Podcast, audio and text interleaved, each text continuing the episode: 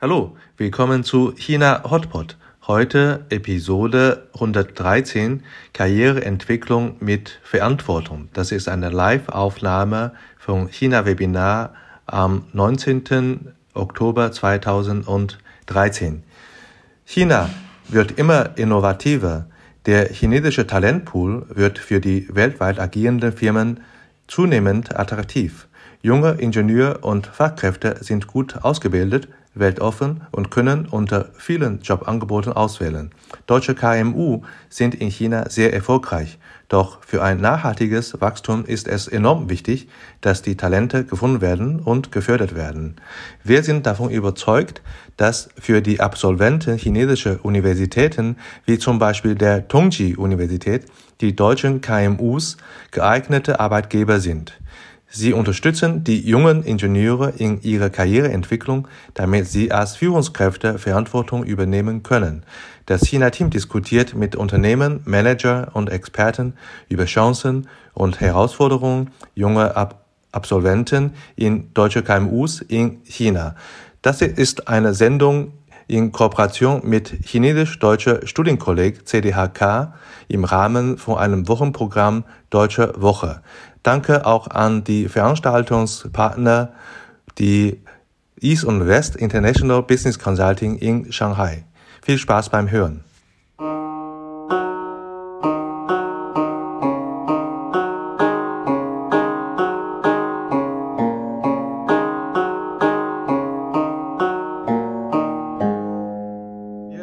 gleich starten mit der, mit der, mit der Fragestellung Karriereentwicklung mit Verantwortung bei deutscher KMU und äh, bezüglich Karriere. Und hier werden wir einige Beispiele haben, die auch eine Traumkarriere hinter sich haben und vor sich haben. Und äh, als erstes würde ich äh, begrüßen Wolfgang Wieler bei uns in der Runde. Und äh, Wolfgang hat äh, äh über 35 Jahre bei der Mittelstandsunternehmen KIB Automation aus Ostwestfalen gearbeitet und er hat äh, sehr früh schon das Vertrauen von der Unternehmensgründer und aber auch von der Unternehmen gewonnen und äh, mittlerweile ist er CTO von KIB Gruppe weltweit und gleichzeitig äh, Chairman of the Board von KIB in China.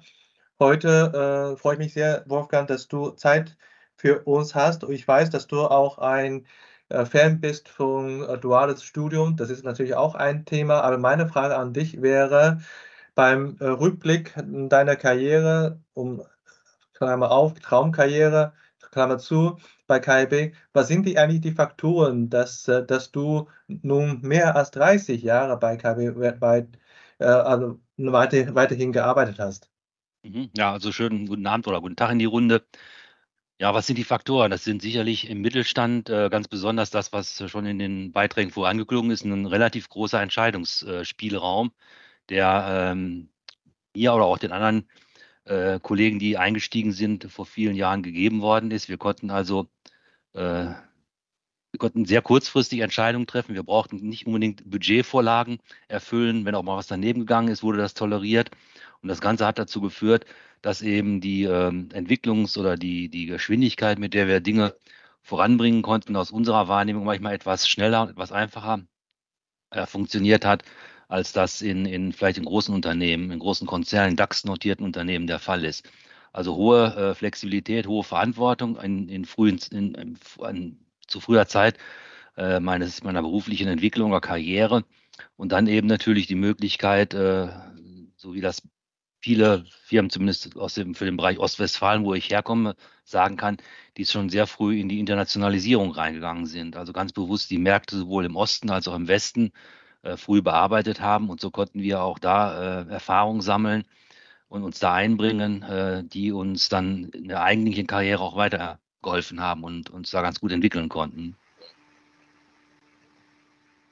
Ja, danke dir, äh, Wolfgang.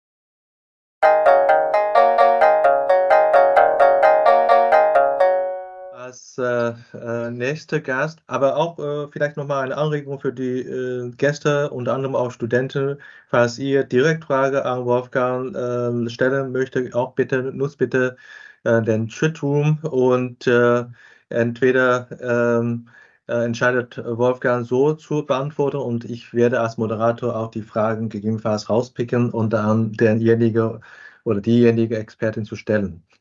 So, als nächsten Gast äh, freue ich mich sehr, wir alle den Dr. Yang Gang zu begrüßen heute Abend. Ähm, denn Dr. Yang Gang ist äh, CEO von Trumpf Group in China und ähm, Trumpf ist eine tolle deutsche Marke, nicht mehr Hidden Champion. Und äh, ich glaube, per Definition zwar noch ein Mittelstand, aber ein sehr, sehr großer Mittelstand mittlerweile. Und äh, Herr Dr. Janka hat auch eine sehr tollen und wenn nicht zu sagen Traumkarriere. Und er hat als McKinsey-Berater äh, gestartet und dann als Geschäftsführer für ein Anlagenbauunternehmen gearbeitet, als äh, CEO in China. Und äh, später ist er zu Trumpf Gruppe gestoßen. Seit zehn Jahren ist er äh, für die Gruppe tätig und äh, seit äh, fünf oder sechs Jahren ist er CEO von Trumpf in China und äh, Dr. Äh, Yang Gang gehörte auch zur Großfamilie Tongji. Der hat äh, auch äh, einige Zeit als Gastprofessor bei der Tongji gearbeitet. Und ähm, heute freue ich mich sehr, Dr. Yang, Sie zu begrüßen. Und äh, Sie waren unter anderem auch für weltführende Beratung tätig. Und äh, was hat äh, Sie gereizt, äh, heute und damals für Trumpf China äh, zu arbeiten und heute als Trumpf China als CEO zu arbeiten?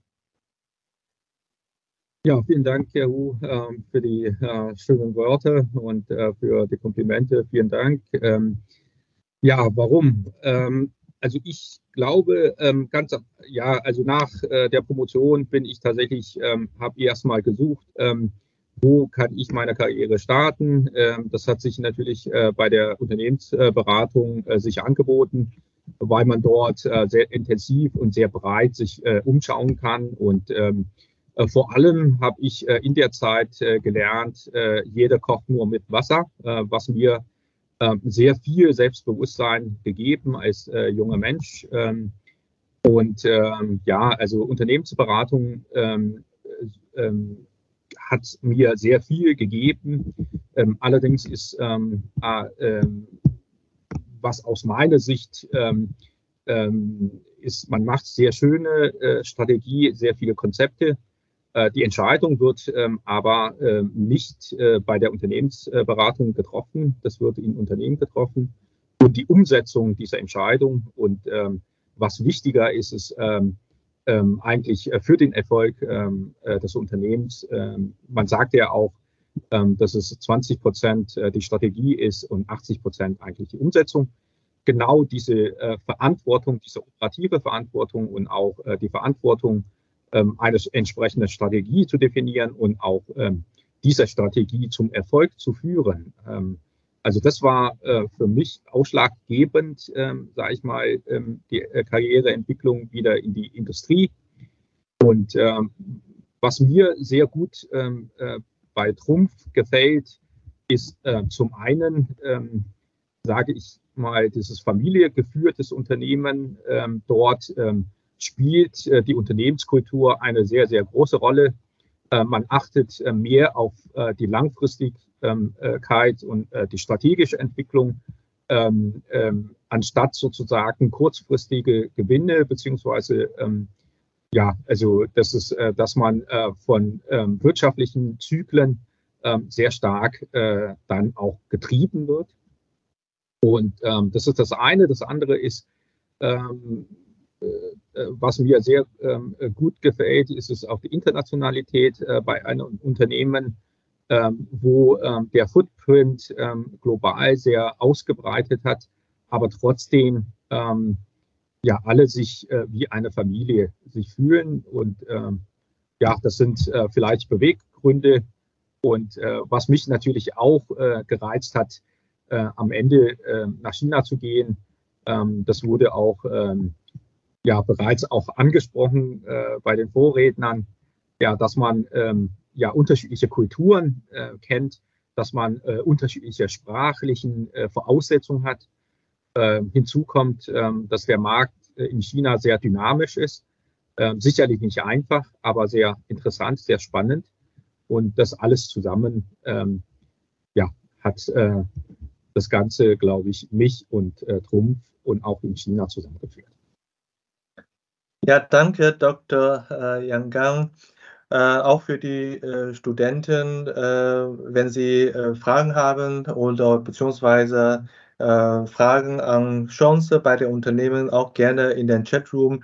Ich weiß von einigen Unternehmen, die hier heute im Raum sitzen, haben ganz konkrete Bedarf an Personal.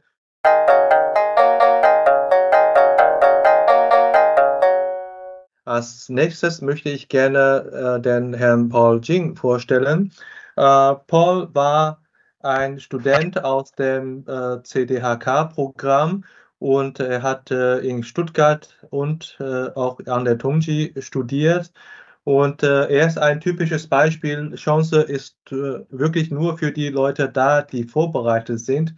Er wurde vor einigen Jahren als äh, möglicher Geschäftsführerkandidat angesprochen und äh, aufgenommen als äh, Geschäftsführer für die Industrieinformatik. Das ist eine IT-Firma aus Österreich mit der Niederlassung in, in Shanghai und äh, hat es auf Anhieb gut geklappt. Und äh, ja, Paul, eine Frage an dich als äh, junger Geschäftsführer bei Industrieinformatik für den chinesischen Markt, zuständig für den chinesischen Markt. Welche Unterstützung hast du von der Zentrale und von der Firma erhalten? Hallo, Shalom. Ähm, vielen, vielen Dank äh, für die Vorstellung und äh, danke an äh, andere auch. Ähm, ja, also wie Herr Hu äh, vorstellt, dass ich bin auch der Student von CDHK und äh, äh, nach dem Studium habe ich nur bei äh, Fraunhofer und auch bei anderen äh, deutschen äh, Softwarefirmen gearbeitet. So, äh, ich glaube, die Unterstützung von unserer Firma erste ist äh, und auch wichtigste ist der Vertrauen. Weil also nach dem Studium habe ich nur als eine technische Position gearbeitet. Und äh, ja, ich habe schon viele Erfahrungen für die äh, technische Seite, aber für ähm, Management habe ich nicht so, äh, bin ich nicht so erfahren. Ja, deswegen, das ist auch eine äh, große ähm, Herausforderung für mich, ja, äh, eine Wandern vom äh, technischen Position zu einer äh, Man Management. Ja, aber äh, der äh, CEO und der Agentur der Firma Industrie Informatik hat mir ganz, ganz viele Vertrauen gegeben. Äh, ich habe äh, erinnert, das ist sehr klar, dass im Winter der 2020 habe ich nach Wien geflogen und hatte alle äh, äh Management-Level von Informatik getroffen und sehr viel äh, ausgetauscht. Ja, und finde ich, die Atmosphäre dieser, äh, dieser äh, Firma ist ganz gut. Ja, und danach habe ich mich entschieden, äh, bei dieser Firma zu arbeiten. Und der zweite Punkt, ich glaube, äh, ist die Freiheit, weil äh, die Firma hat auch ganz viele Freiheit für mich, also in in äh, Dienstleistung oder in Geschäft, äh, Geschäfts äh. Ja, das, das ist wichtig. Das heißt, ich kann selber die, äh, äh, die technische Team äh, aufbauen, ja, und auch die neue Dienstleistung zu definieren. Ja, und äh, ich bekomme auch die Freiheit, beispielsweise äh, viele äh, lokale Lösungen zu unseren äh, Kunden anzubieten. Ja, ich glaube, diese zwei Punkte ist die wichtige Unterstützung von meiner Firma. Ja, danke dir, Paul.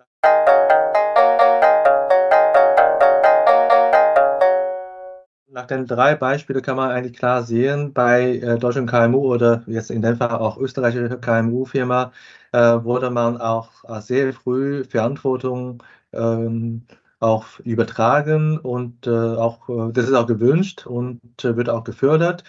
Lass uns nochmal einen Blick auf den Markt China heute werfen, um in dem Zuge auch die vierte Expertin vorstellen, die Lea Renner.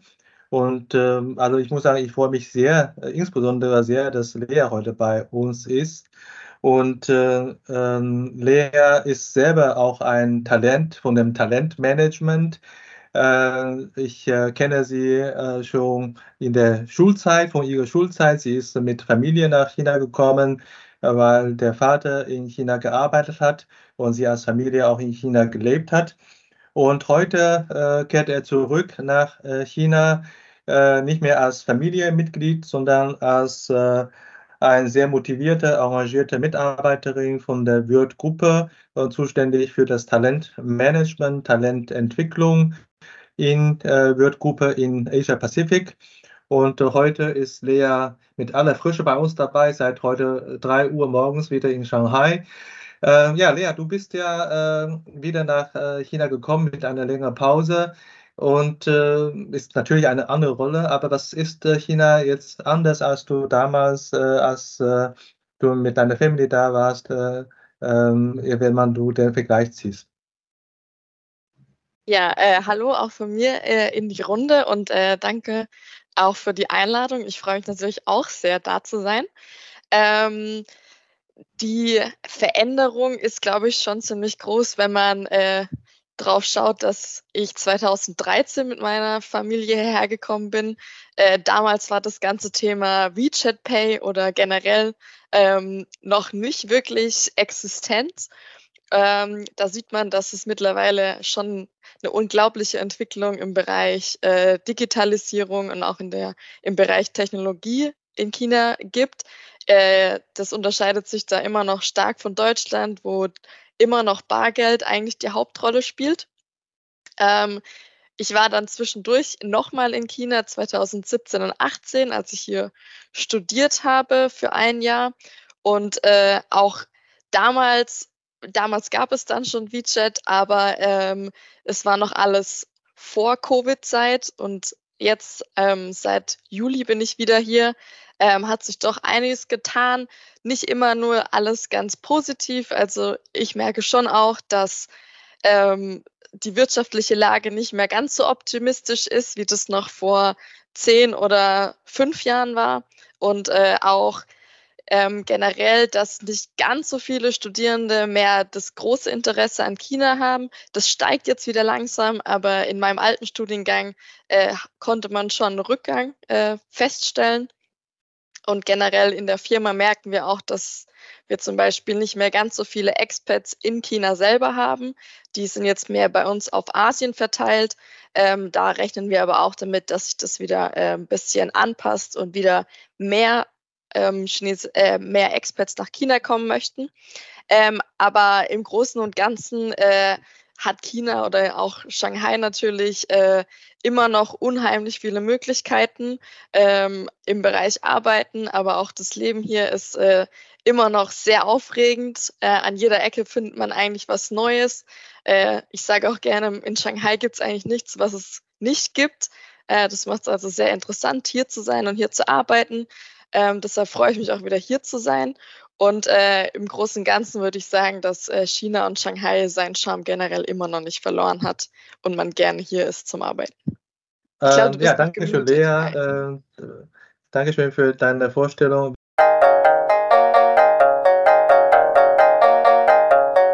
Wer glaubt, dass China-Team die Experten immer äh, dem Alter nach äh, macht, das stimmt. Nein, Spaß bei der Seite. Als nächstes möchte ich gerne äh, Herrn Christian Göttke äh, vorstellen.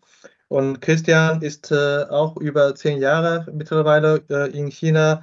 Er hat nicht nur als äh, Geschäftsführer für chinesische, aber auch für deutsche Unternehmen in China gearbeitet. Und seit 2022 hat er die Seite gewechselt und ist Gastdozent bei Sino British College in Shanghai, also USST. Und daher kennt er nicht nur den Bedarf von KMU, aber auch versteht die Studenten von heute. Und äh, Christian, an dich habe ich die Frage, du hast ja neulich eine Studie gemacht. Wie veränderte äh, sich die Personalpolitik auf der Führungsebene bei den deutschen KMU in dem Markt China? Ja, guten Abend und äh, guten Tag alle, allerseits. Äh, schön, dass ich heute hier bin mit euch. Äh, ja, grundsätzlich, was ist die, die Frage ist, was bedeutet heute im Vergleich zu was? Das ist ja gar nicht so leicht zu beantworten. Äh, wir wissen, dass es äh, in äh, Shanghai, in China generell immer Wellenbewegungen gab, was jetzt äh, äh, den, sag mal, die Entsendung von Expats betrifft und dann auch wieder das Nachhauseholen von Expats. In den letzten fünf bis zehn Jahren, schon bevor wir Corona hatten, gab es sicherlich wieder einen Trend dazu, weniger Expats äh, in äh, China zu haben, nach äh, China zu ents entsenden. Da hatten wir eher wieder eine relativ starke Lokalisierungswelle, die auch durchaus bis in die Führungsposition geht. Das sehen wir ja in unserer Runde, wo wir hier großartige chinesisch-deutsche äh, äh, General Manager haben, äh, aber gebürtige Chinesen sind. Ähm, das haben wir schon vor Corona gesehen. Wie gesagt, in der Corona-Zeit hat sich das natürlich nochmal deutlich verstärkt, dass viele Experts dann auch von sich ausgegangen sind. Und ähm, grundsätzlich kann man sagen, starke Lokalisierungsbewegungen wieder da gewesen. Ähm, aber grundsätzlich, äh, die meisten Unternehmen haben doch davon abgesehen, vollständig zu lokalisieren. Meistens haben wir doch noch in der Geschäftsführung dann, ja, wir reden jetzt über den deutschen Mittelstand, eben doch noch Deutsche oder Ausländer äh, mit drin in den Führungsteams. Ähm, aber wie gesagt, wenn man gute, gute Leute hat, eben, dann kann es auch sein, dass man äh, dann vollständig lokalisiert und dann eben auch gar keine äh, gebürtigen Deutschen mehr unbedingt dann da äh, in der Firma hat. Wenn wir jetzt noch mal ganz kurz sagen, äh, meine Studie, die habe ich ja im, Frühjahr veröffentlicht. Seitdem habe ich ein bisschen natürlich auch weiter beobachtet.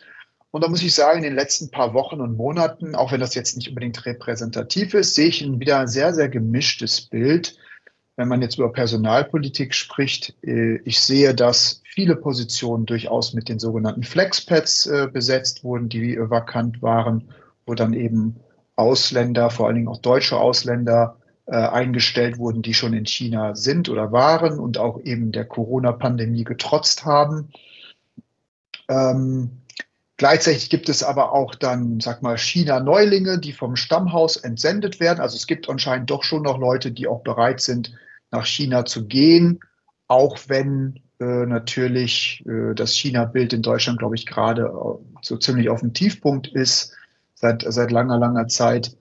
Äh, und ich sehe Leute, die äh, von anderen Niederlassungen dann nach China äh, wechseln. Ich habe jetzt wieder mehrere Fälle, wo jemand zum Beispiel aus Singapur nach China gekommen ist. Ein sehr, sehr gemischtes Bild, was sich da zeigt. So würde ich das vielleicht jetzt erstmal an dieser Stelle zusammenfassen wollen. Ja, danke dir, Christian.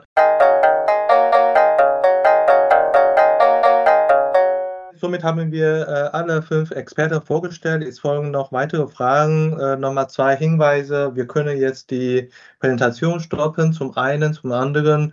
Äh, alle äh, Gäste, auch Student, Studierende sind alle willkommen, auch ihre Fragen an die Experten zu stellen im Chatroom. Und heute haben wir wirklich gute Chance, tolle Unternehmen anzutreffen und hier mit äh, direkte Kommunikation Ihre Frage zu platzieren. Ähm, wir, natürlich, wir müssen natürlich auch über die Marktsituation sprechen, bevor wir dann über irgendwelche Personalthemen reden. Und heute Morgen, ja, oder gestern wurde gerade veröffentlicht, die drei Quartal äh, GDP-Entwicklung in China äh, ist jetzt veröffentlicht. Wir haben über 5% Marktentwicklung in 2023. Äh, aber wenn man runtergebrochen auf ein, einige Nische, wo die deutsche KMU eher unterwegs ist, äh, da bin ich interessiert. Äh, Frage an äh, Dr. Yang. Ähm, welche Marktentwicklung in den kommenden fünf Jahren können deutsche Maschinenbaufirmen in China eigentlich erwarten?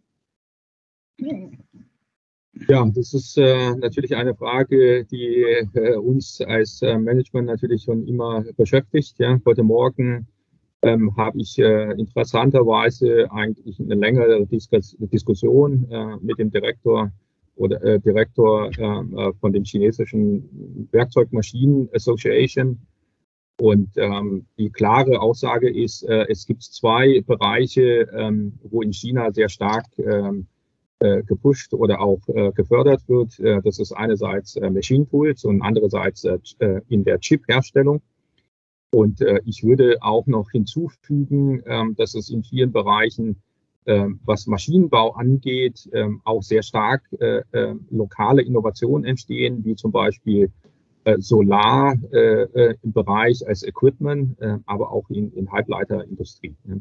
Ähm, kommen wir vielleicht ähm, erstmal zu Werkzeugmaschinen. Wir haben bereits ähm, Zeiten erlebt, ähm, ähm, dass äh, chinesische Unternehmen ähm, die ähm, also die größten ähm, Werkzeugmaschinenunternehmen dargestellt haben, wie zum Beispiel äh, Shenyang äh, Machine Tools.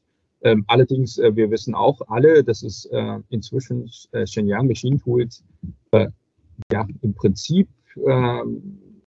nicht mehr existent ist, weil auch entsprechende ähm, ja, also das ist ähm, sehr viel äh, auf dem Finanzmarkt über Hebel ähm, ähm, ja, investiert wurde und ähm, hat sich äh, dann auch übernommen und auch in die äh, finanzielle Schieflage geraten ist. Ja. Und ähm, wir sehen äh, in dem Bereich ähm, ja, Blechbearbeitungsmaschinen, wir sehen sehr, äh, eine aktuell sehr, sehr hohe Wettbewerbssituation in China ähm, selbst ähm, ja, der Kollege von der Chinese äh, Machine Tools Association sagt, ähm, wir haben aktuell eine sehr äh, ruinöse äh, Wettbewerbssituation, die ähm, für die Entwicklung dieser Industrie sehr schlecht ist.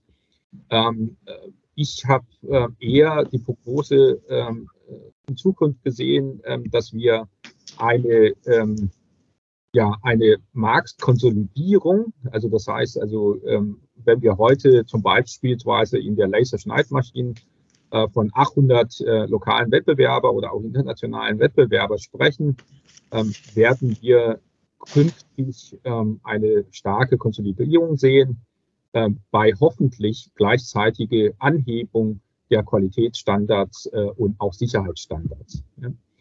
Und äh, wir sehen ähm, äh, tatsächlich ähm, eine sehr, sehr hohe äh, Wettbewerb aus dem lokalen äh, Markt. Äh, wir sehen, ähm, äh, Trumpf ist dort in, ähm, also wenn man von vor zehn Jahren noch sprechen, das, also Trumpf in den chinesischen Markt ist es sehr ähm, im Wettbewerb von äh, internationalen Wettbewerbern und äh, heute würde ich sagen, dass es ähm, eigentlich äh, nur noch die ähm, lokalen Wettbewerbern.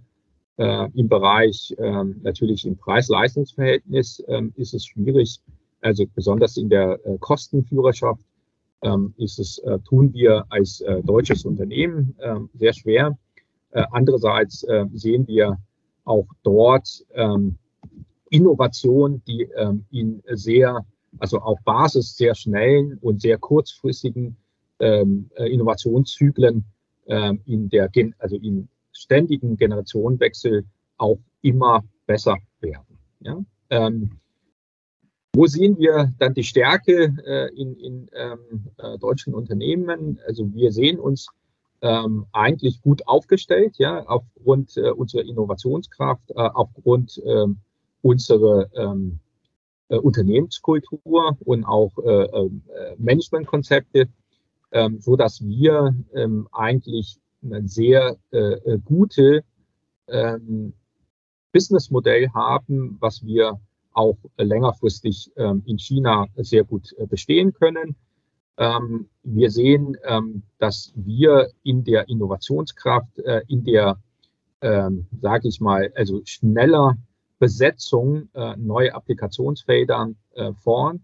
Äh, wir sehen uns äh, in der ähm, langfristige äh, und äh, stabile Entwicklung äh, unserer Mannschaft vorn. Und ja, also für uns die nächsten fünf Jahre äh, in Werkzeugmaschinen, wir sehen ähm, eine, also aktuell muss man sagen, tatsächlich ist es so, dass wir ähm, von einer ähm, ja, ruhigeren Marktsituation ähm, äh, sozusagen ausgehen müssen. Wir sehen, dass es ähm, geringere Auslastung äh, bei unseren Kunden ähm, aufgrund ähm, der ähm, auf das, äh, äh, aufgrund des Rückgangs äh, von den Exportgeschäften. Wir sehen aber auch, ähm, dass es äh, im Bereich Private, Private Owned äh, Enterprises, dass es dort das Vertrauen in die Zukunft noch fehlt und deswegen eine Investitionszurückhaltung Ähm, aber wir sehen auch, ähm, dass es äh, langsam äh, mehr Zuversicht äh, zurückkehrt, auch wenn das im Moment nur ein zartes Pflänzchen ist. Aber ähm, wir sind positiv äh, gestimmt, ähm, dass es ähm, dieses Vertrauen und diese, diese positive Glauben an das künftige Wachstum wieder zurückkehren wird. Ja, vielen, vielen, vielen Dank für Ihre Analyse und objektive Betrachtung aus äh, betriebswirtschaftlicher Sicht. Und äh, ich bin auch motiviert, weil Sie auch eine äh, vorsichtige Zuversicht uns äh, vermittelt haben.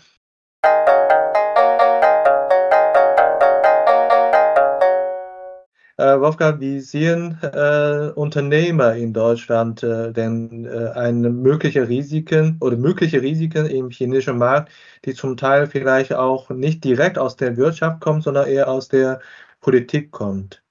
Naja, das ist schon das richtige Stichwort. Also die äh, die, die, äh, der Mittelstand, zumindest den, den ich so kenne aus den Verbänden ZVI und VDMA, ist da doch sehr zurückhaltend, was die, ähm, oder vorsichtig, was die Bewertung der politischen Rahmenbedingungen angeht. Und ähm, es hat ja, kann ja jeder nachverfolgen, eine deutliche Änderung der Polarisierung gegeben seit oder in, im Nach-Covid und auch im Rahmen des, des äh, osteuropäischen Auseinandersetzung.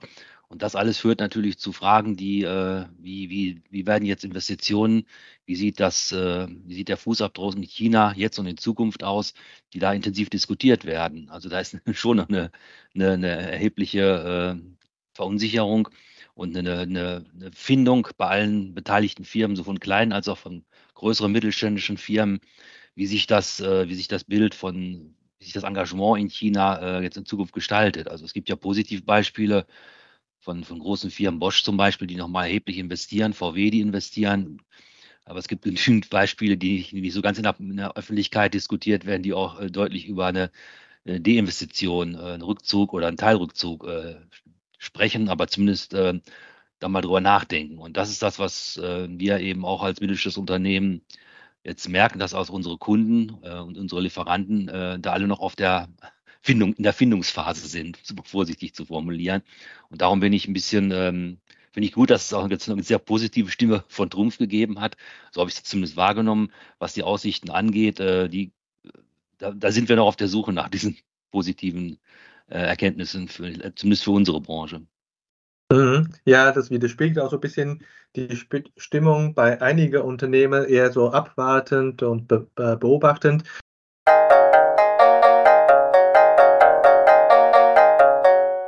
Paul, wie läuft eigentlich euer Geschäft in den äh, letzten Covid-Jahren und wie sieht da euer Jahr 2024 aus? Jetzt muss, möchte ich aber gerne gute Zahlen hören.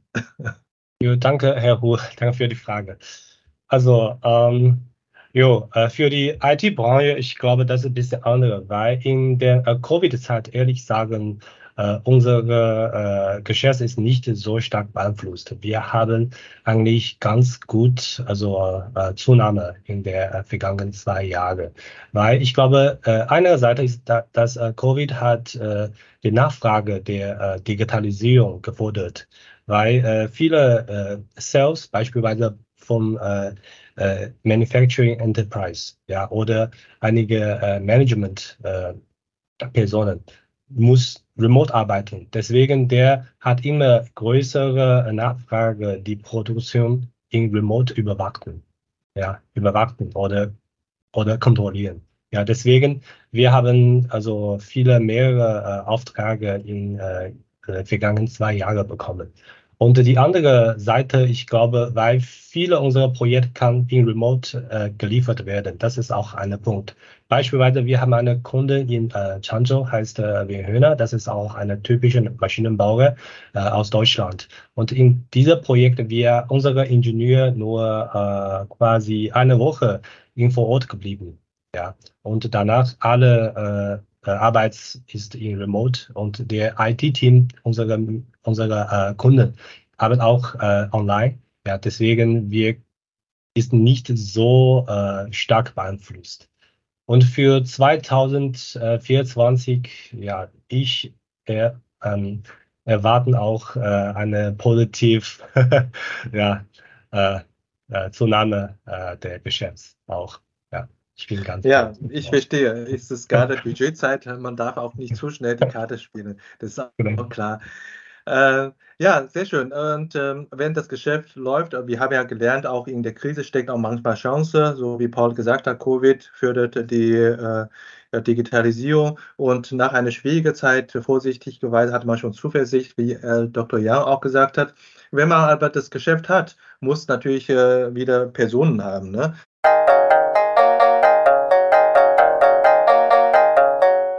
Christian, du bist ja so ein bisschen durch diese Studie auch äh, der Experte in dem Bereich äh, Top-Management, Recruiting-Themen drin. Äh, was, was für typische Wege nutzen die deutschen KMU, wenn man in China Top-Manager-Kandidaten rekrutiert?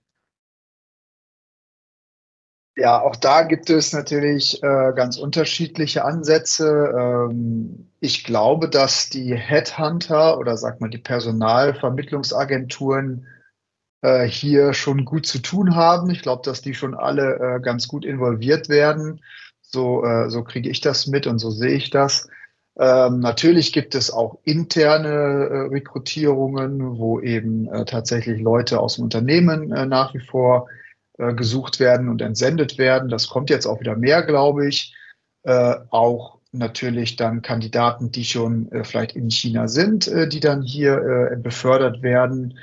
Ähm, ich würde sagen, äh, hauptsächlich äh, arbeitet man schon mit Personalvermittlungsagenturen zusammen oder sehr viel, so kriege ich das mit. Ähm, ansonsten, ja, welche Entscheidungskriterien haben die KMU? Äh, es wurde jetzt schon gesagt, äh, die Zweisprachigkeit in beiderlei Hinsicht ist, glaube ich, nach wie vor äh, sehr wünschenswert oder wird immer wichtiger, wenn man ähm, wenn man Ausländer, wenn man Deutsche äh, aussucht, dann sollten die schon immer besser Chinesisch auch können. Ich glaube, es ist heute schon immer wichtiger, dass äh, Chinesischkenntnisse vorhanden sind. Und umgekehrt natürlich, so wie bei unseren äh, äh CEOs hier in der Gruppe, äh, dann äh, ist doch schön, wenn ähm, die Geschäftsführer dann äh, auch Deutsch sprechen, sogar idealerweise. Ähm, ich glaube, Jan Hader hat es vorhin schon, äh, äh, schon gesagt, äh, am besten natürlich Marktkenntnis und auch eine gewisse Industriekenntnis da vorhanden sein, beziehungsweise auch, dass man, wenn man die Industriekenntnis nicht hat oder wenn man natürlich jetzt das Stammhaus noch nicht kennt, dass man dann ähm, ja sehr schnell in der Lage ist, diese Verbindung ins Mutterhaus, ins Stammhaus auch aufzubauen. Und ich denke, da, da ist es dann doch immer noch besser, wenn man fließend Deutsch spricht weil nicht jeder spricht Deutsch in, in, in Deutschland, in dem, äh, Entschuldigung, nicht jeder spricht Englisch da im Stammhaus. Es ist einfach doch unglaublich hilfreich, wenn man so fließend Deutsch spricht, wie das hier bei uns in der Expertenrunde äh, der Fall ist. Äh, das würde ich ganz klar sagen. Das sind Kriterien, die äh, da nach wie vor immer noch wahnsinnig wichtig sind. Und deswegen natürlich sehr gut für die Tongji-Studenten, die äh, ja meistens dann äh, auch Deutsch studieren und äh, auch die deutsche Sprache sehr gut beherrschen. Ich glaube, es ist immer noch ein großer Vorteil. Mhm, danke dir, äh, Christian.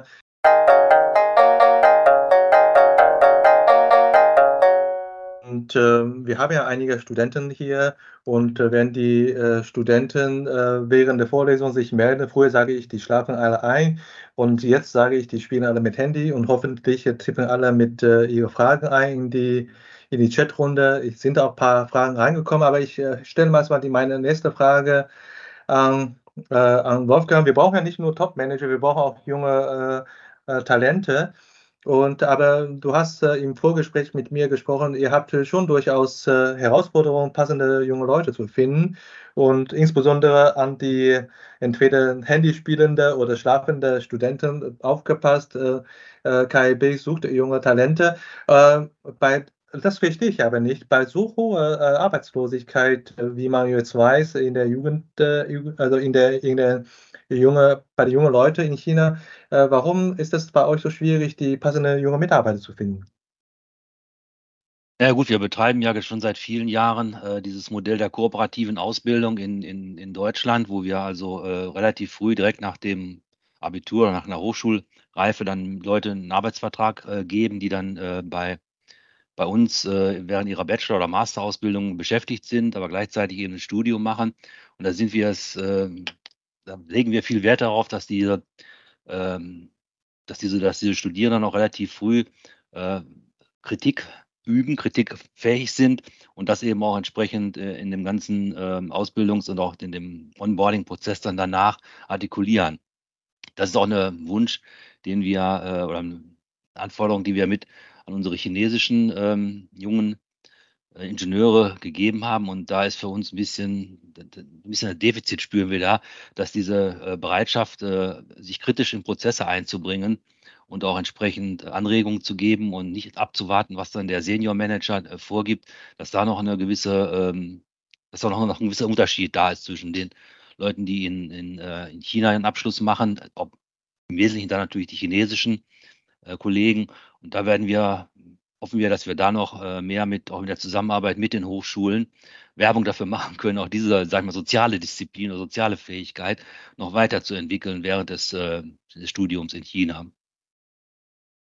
Ja, ähm, ähm, danke dir für die Antwort.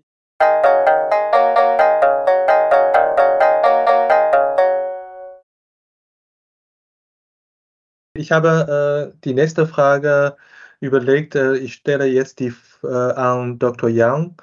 Ähm, die Professor äh, Wei Manske von der Hochschule MCI aus Innsbruck. Das ist ja unser Kooperationspartner von äh, China-Team in der Webinarprojekt. Ähm, und Frau Wang stellt die Frage, ähm, ob jetzt noch europäische Hochschulabsolventen bei KMU in China noch benötigt wird oder gewünscht ist. Ähm, welche Kompetenz wünschen Sie von den ausländischen oder deutschen Studenten, die im Ausland studieren, aber doch in China arbeiten möchten? Äh, Dr. Yang, vielleicht können Sie da äh, stellvertretend noch äh, antworten. Ja, also ähm, sehr gerne. Ähm, vielen Dank für die, äh, äh, diese Frage. Also ich ähm, sage es äh, bei uns, äh, bei unserer HR-Abteilung ist, dass wir eine ähm, sehr äh, hohen Wert auf äh, Diversity legen. Ja, und ich sehe, dass es ähm, in unserem Team, wenn unterschiedliche Kulturen äh, zusammenarbeiten, dass es ein sehr ähm, äh, beiträgt, äh, positiv dazu beiträgt, äh, um die äh, Unternehmenskultur weiterzuentwickeln. Ja. Allerdings haben wir, ähm, wenn das äh, äh, um die direkten ähm, Hochschulabsolventen in Europa angeht, ähm, es fehlt ja da die Möglichkeit, diese Absolventen in China direkt einzustellen, weil das ist kein Arbeitsvisum äh, für frische Absolventen äh, in China ausgestellt werden. Mindestens müssen sie äh, über zwei Jahre Arbeitserfahrung äh, in Europa ähm, sozusagen verfügen, damit sie in China ein Arbeitsvisum äh, äh bekämen. Ähm, und ähm, ich sehe auch, äh, welche, also welche Kompetenzen wünschen wir sozusagen von diesen äh, Absolventen. Das, da würde ich gern ähm, Herrn äh, Wiele ähm, anschließen. Ja? Also äh, auch in der Zeit, äh, wo ich äh, meine Professur bei der, der CDHK hatte, ähm, haben wir sehr erfolgreich ein Programm ähm, eigentlich äh, eingeführt, ähm, dass wir äh, sowohl ein, also ein Team von chinesischen ähm, Masterstudenten und ein äh, deutschen, damals sehr Diplom- oder auch Masterstudenten zusammen ein äh, äh, äh, Industrieprojekt machen, und aus diesem Industrieberatungsprojekt äh, ein Masterarbeit äh, jeweils geschrieben haben.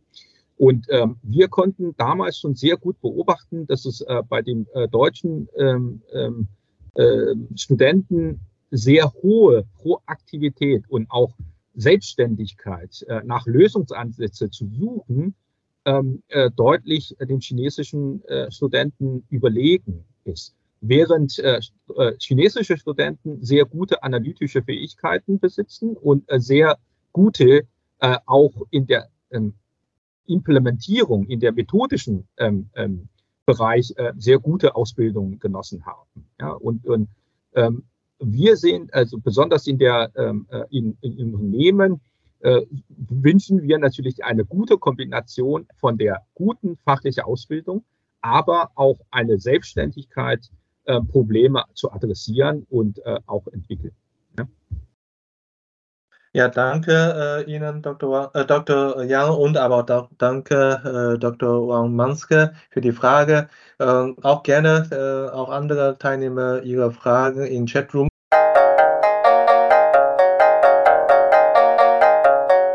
Ich stelle meine nächste Frage an die Lea, die erfolgreich die äh, zwei Jahre in Deutschland äh, verbracht hat und auch das Visum für China erhalten hat, so wie Herr Dr. Yang vorgestellt hat. Und äh, du bist für Talentmanagement in China zuständig für die Wirt-Gruppe. Was sind für dich die wichtigsten Komponenten eines äh, erfolgreichen äh, Talentmanagement in China und was ist aktuell deine größte Hindernisse? Ähm, also ich glaube, die zwei wichtigsten Komponenten sind für uns zum einen äh, generell die Weiterentwicklung von äh, Talenten, die frühe Weiterentwicklung, ähm, dass sie gefördert werden. Äh, wir haben immer noch eine Tendenz in unseren eigentlich in unseren ganzen asiatischen Gesellschaften, dass ähm, die Gesellschaften eher später erst in die jungen Talente investieren möchten, in die Weiterentwicklung, weil sie oft sagen, dass die Talente zu häufig das Unternehmen früh verlassen und wir versuchen da jetzt so ein bisschen gegenzuwirken, dass wir doch früh weiterentwickeln und dann gleichzeitig auch früh ähm, Verantwortung übergeben, damit äh, die äh, Talenten dann doch bei uns bleiben.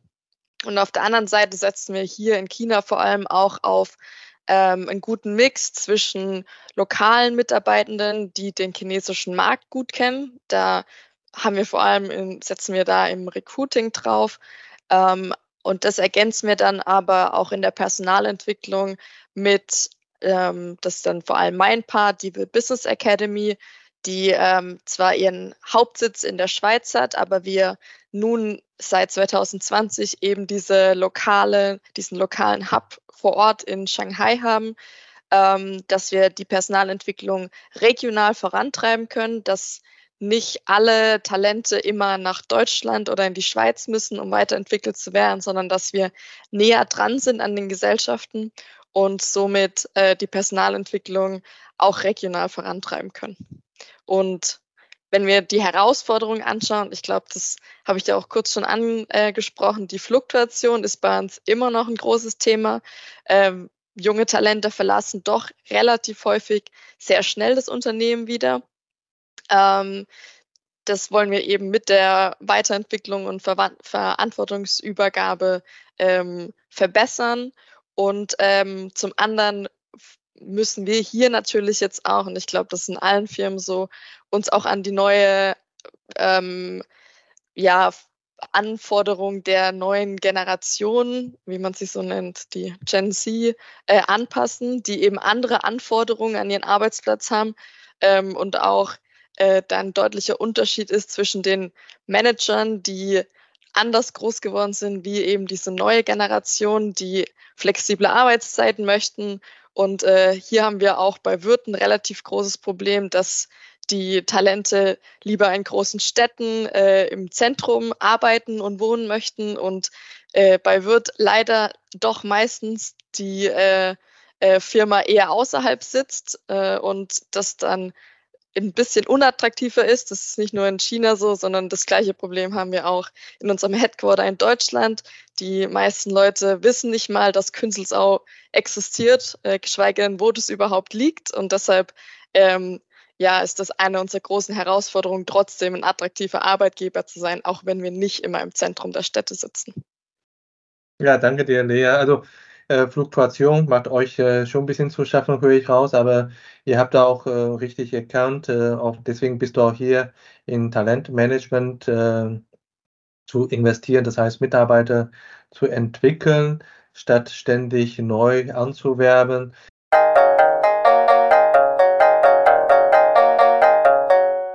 Frage hier an Dr. Jan.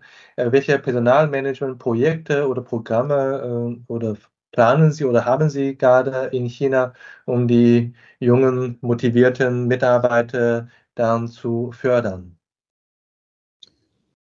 Ja, also ähm, auch hier äh, setzen wir äh, besonders äh, auf äh, den Austausch. Ja, ähm, ähm, verstärkt äh, wollen, also wir, wir sehen auch äh, besonders äh, in einem ähm, deutschen Unternehmen, Sie haben ja auch angesprochen, dass es ähm, äh, internationale Unternehmen ähm, äh, dann doch äh, ein äh, ähm, ähm, Headquarter außerhalb von China äh, haben, äh, egal wie groß sozusagen das Unternehmen oder die Niederlassung in China ist und die ähm, eine, ähm, eine Entscheidung ohne Headquarter ist vielmals nicht möglich.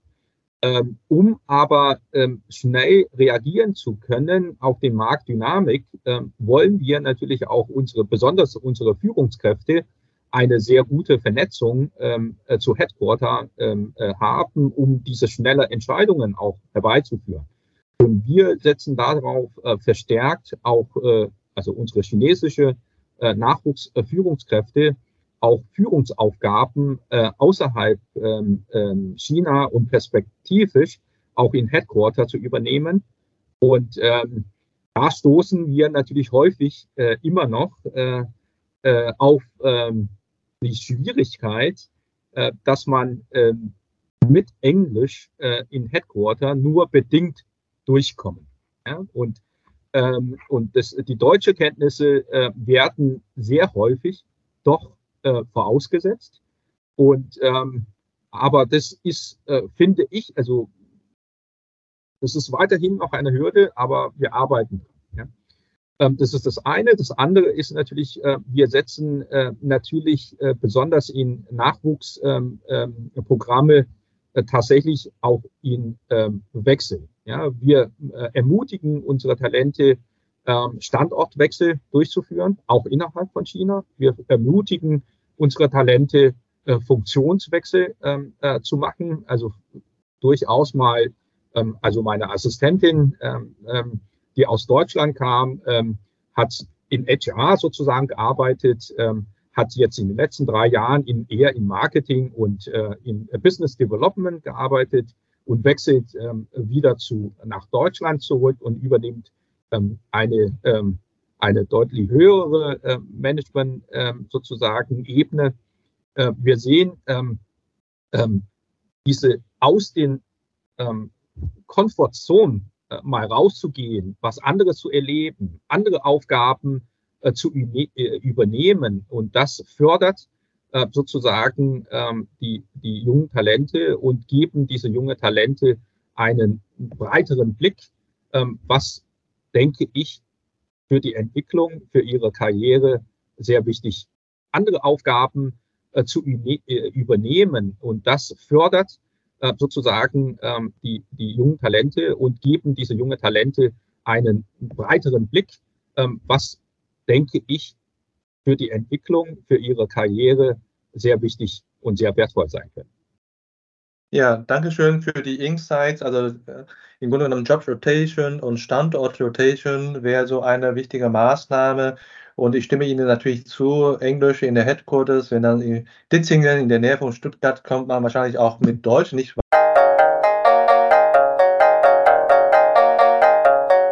Das, äh, deswegen frage ich auch mal äh, an Paul, ähm, als Kleinunternehmer in China kannst du ja nicht diese Job Rotation, äh, Funktionsrotation anbieten. Was sind eigentlich deine Methode äh, für Motivation, um deine äh, Kollegen, Ingenieure und Berater auch ähm, zu fördern und zu begeistern für doch sehr herausfordernde Aufgaben.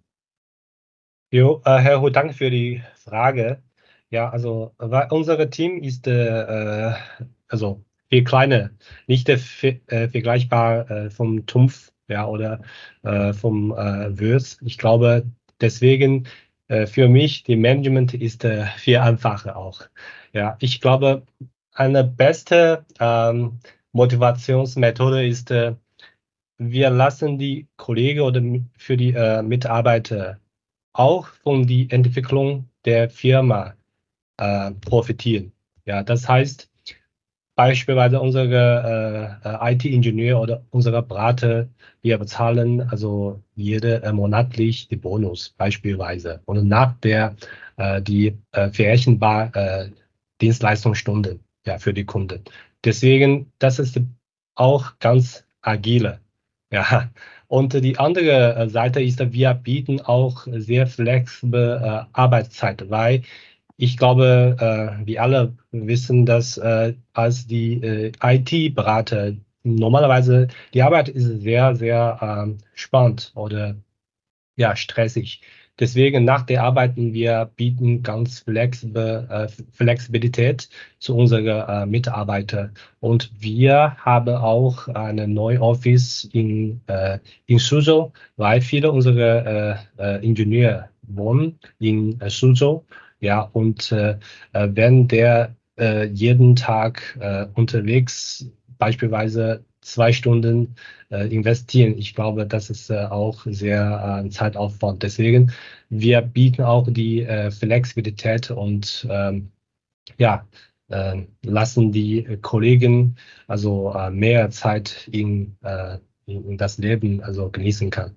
Ja, das ist, ja äh, danke. Für deine Antwort. Ich denke, ja. jedes Unternehmen muss natürlich seine eigene Möglichkeit und äh, Charakter vom Geschäft äh, berücksichtigen und die Maßnahme äh, überlegen.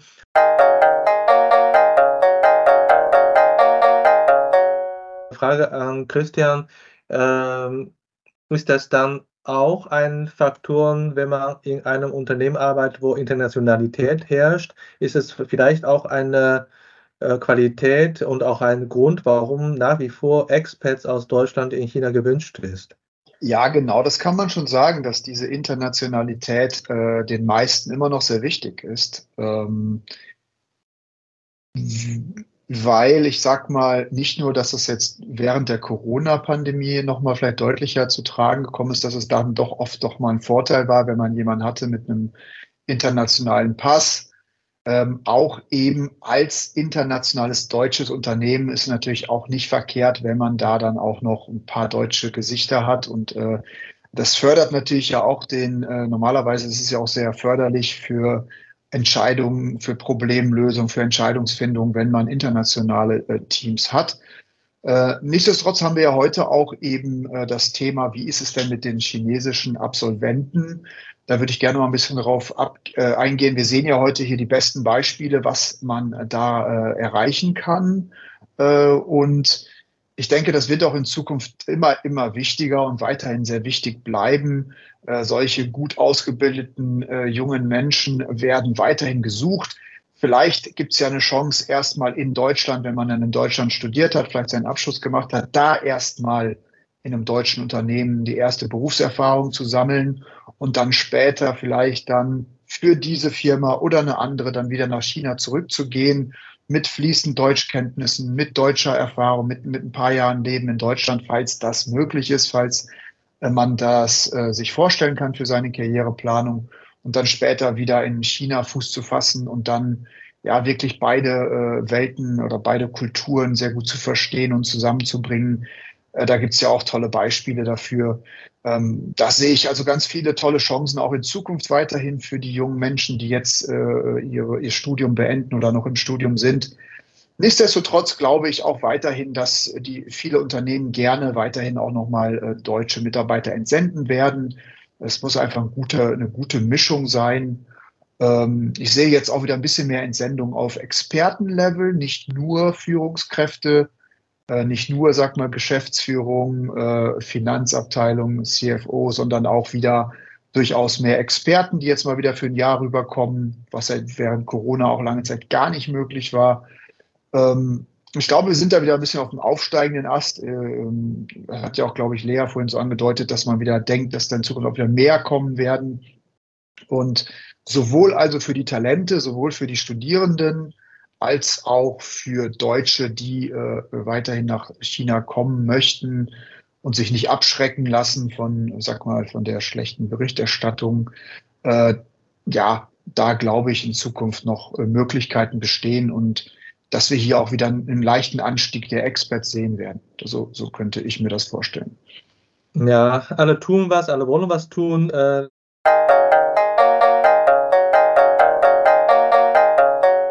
Lea, ähm, bitte um schnelle Antwort. Äh, Dr. Jahr hat ja gesagt, 20% Strategie, 80% Umsetzung. Hast du in der Umsetzung äh, wirklich auch die Unterstützung vom Top-Management von Wirt erlebt oder wie ist da die Situation?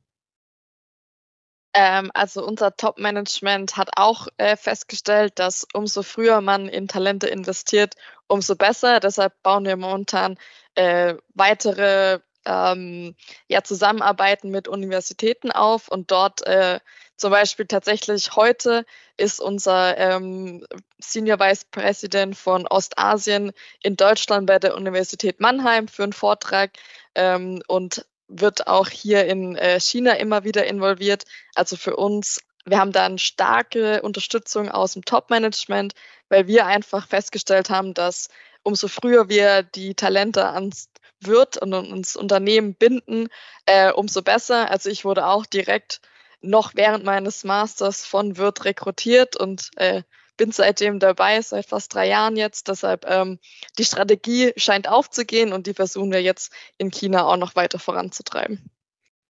Schön, danke für die schnelle Antwort.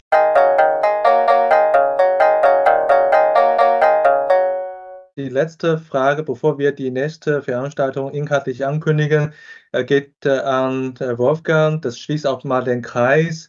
Welche Maßnahme, Unterstützung wünschst du zum Beispiel von der Hochschule oder zum Beispiel auch von Tongji, die heute auch mitorganisiert unsere Webinar, damit ihr ähm, ein positives Ergebnis auf Recruiting Channel habt, in der Recruiting mhm. Channel habt? Ja, ja, kurze Antwort. Also das, äh, was, was immer gut funktioniert zwischen Hochschule, also Wissenschaft und Wirtschaft, ist ein, ein bidirektionaler Austausch.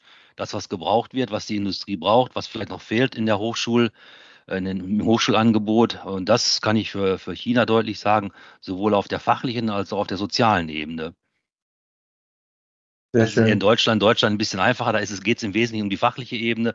Hier in, in, in China wenn das möglich ist, äh, auch nochmal die, ein bisschen die soziale Komponente mit reinbringen, denn äh, wie, was deutsche Unternehmen erwarten, das ist jetzt in mehreren Vorträgen rausgekommen, das kann man sicherlich durch gegenseitige Aufenthalte in den jeweiligen Ländern äh, erreichen, aber auch durch ein gezieltes Angebot äh, in, der, in der Hochschulpolitik oder in der Hochschulausbildung. Ja, mit äh, deiner Antwort schließe ich jetzt die Experte-Runde wenn das Technikteam funktioniert. Äh, wir werden jetzt äh, unser nächstes Thema ankündigen. Äh, in nicht mehr als zwei Wochen haben wir noch ein weiteres China-Webinar zum Thema Einkauf. Einkauf in China. Ist es eine riskante Chance? Frage, Fragezeichen. Und äh, ja, willkommen, dass Sie auch mit dabei sein können und werden mit äh, äh, heute bedanke ich mich äh, bei allen Experten und äh, Teilnehmern, auch Mitorganisator bei der Tongji Universität CDHK. Und äh, bei der nächsten Seite äh, werden Sie die Möglichkeit haben, auch die Information über China-Team und auch QR-Code zu bekommen. Willkommen auch uns zu folgen und so bleiben Sie immer informiert bis unseren nächsten Termin wünsche ich Ihnen, euch alle einen schönen Abend und ein äh, gutes Geschäft. Und äh, ja, tschüss, bye bye und äh, 再见.